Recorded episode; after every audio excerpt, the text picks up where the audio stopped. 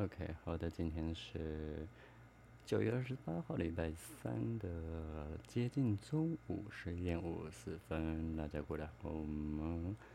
哎呀，想想上次录 Podcast 的时候，哎，为什么每次到一开始录 Podcast 就会有那个 line 出现？嗯，等我一下哦，就是。呃，距离我上次录 podcast 大概已经过了将近一个月了吗？有没有一个月、半个月吧？嗯，对，这半个月之间呢，就是我又换了一家店，我终于脱离苦海了。对，唉，我真的是也，基于就是我有工作职业道德的关系呢，我也不会去诉说前店家什么东西。不过呢。但是小人行径，我还是就是很想要诉说一下。哎呀，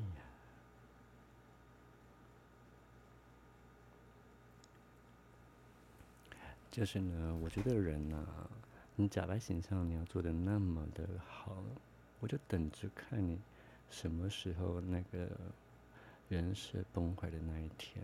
你可以爬得多高，我就可以看摔得有多重。天天在那边做一些假扮形象人的广告，搞得好像每天都在成交一样。拜托，我今天才看了，刚刚才看了一下，也不是我刻意去看，因为你也知道，就是在做方式的话，多少都会在脸书上面抛广告。那我抛的时候，嗯呃，因为就是大数据判断的关系，所以他就会主动帮你跳出就是相关的贴文出来。嗯，对他就在经营某一个社团。那我觉得基本上，如果你要弄一个社团的话，大家都是公平、公开、公正的。你何必就是要把我贴的文全部都是封锁、删除呢？有这么的嗯小人行径吗？我是不懂了，不过随便你，我是无所谓。嗯，然后每天知道在成交的样子，哇！上个月初的案子，你可以摆到今天来卖。我真的很想朗诵一下他的贴文哦。嗯，我看一下哦。这个贴文让我真让我啧啧称奇啊！我真的觉得我，人怎么可以这么的不要脸到一个极致？文案抄袭我的，就算了，也不愿更改。照片呢？当时嫌我拍的有个乱，那你为何不去重开呢？还有呢？你是太懒了，还是怎么样？然后呢？OK，好，我先从最近我比较记得、印象回复的事情说起好了。就是，嗯，有一个屋主，嗯，说实在的啦，我个人认为他的那个房子，嗯。比较不是我会喜欢的型，对，可能因为我一个人吧，所以我已经习惯就是住在比较不要那么大的房子，所以我不喜欢住大房子。所以第一点，它的平数太大，我就把它排掉了。那，嗯，认识也是非常奇妙的，因为你也知道，就是我刚做的时候什么都不会，没有人教。嗯，自己上网看怎么开发打五九一，然后被我撸撸撸撸撸了。有一天，他突然讯息我，跟我说：“哦，要给我尾卖。”那其实我根本就忘记是哪一间了。对，那 OK，那故事就这样开始了。那我们就中间我换了第三家店，这间是第三家，他也是因为人的关系而跟着我。那我就刚刚说这一件可能没办法了，因为按照规定的话，我们物件是不能留、不能带走的。他就说：“哦，我先说一下，他我并不是屋主本人哦，他是，所以严格说起来，我并没有跟屋主做任何的接触。对，那我们就基本上就是算是朋友关系吧。那他就是说，他是看人不看店。对，那。”所以呢，他就主动的请我去跟他签认专人委托。哇！我第一次碰到专任委托还要等一般委托下架我才可以上架的。什么时候你那么大的官位啊？一般专一般委托比专任委托还大了。你这你一个委托数为屋还比屋主大了，我的天呐！屋主要不爽的话，当你的面把你的委托书撕了都可以，谁管你啊？对啊，而且根本就没有违约金这个东西，请大家就是知道这一点，按照内政部的版本规定吧。那 OK，你要把我的 po 文给崩掉，I don't care。反正你本来就是一直在抑制我的言论自由，在嗯当时。呃，您的工作环境的时候，我已经受够一切了。我私人脸书 po 文也要受到你的限制，我觉得有个夸张的，你已经严重干涉我的言论自由。宪法赋予人民的权利，这是我的权利。那，你剥削老公的言论自由以及私人空间。这你已经违反劳基法，甚至到违宪的地步了，而且你疑似炒房，国税局怎么还没找上他们呢？我的天呐，怎么会就是自买自卖？嗯，价钱怎么定？你说了算。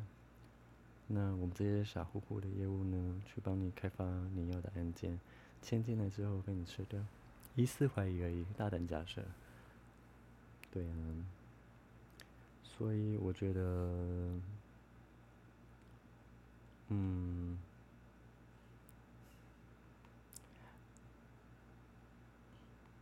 就是做人就是要有一个限度。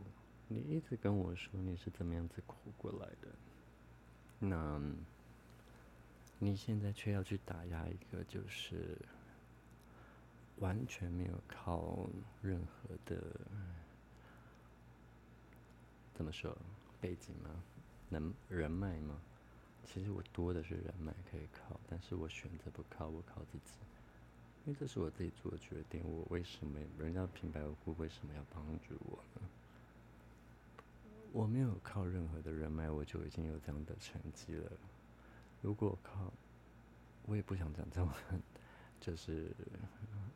呃，小孩子讲的话，就讲真的，要比人脉的话，我真的比你赢太多。你直接被我打趴在地板上，政治圈、演艺圈、商圈，包括你们那些投资客的奸商头，我全部都有认识的，而且都是最高点的那一个等级。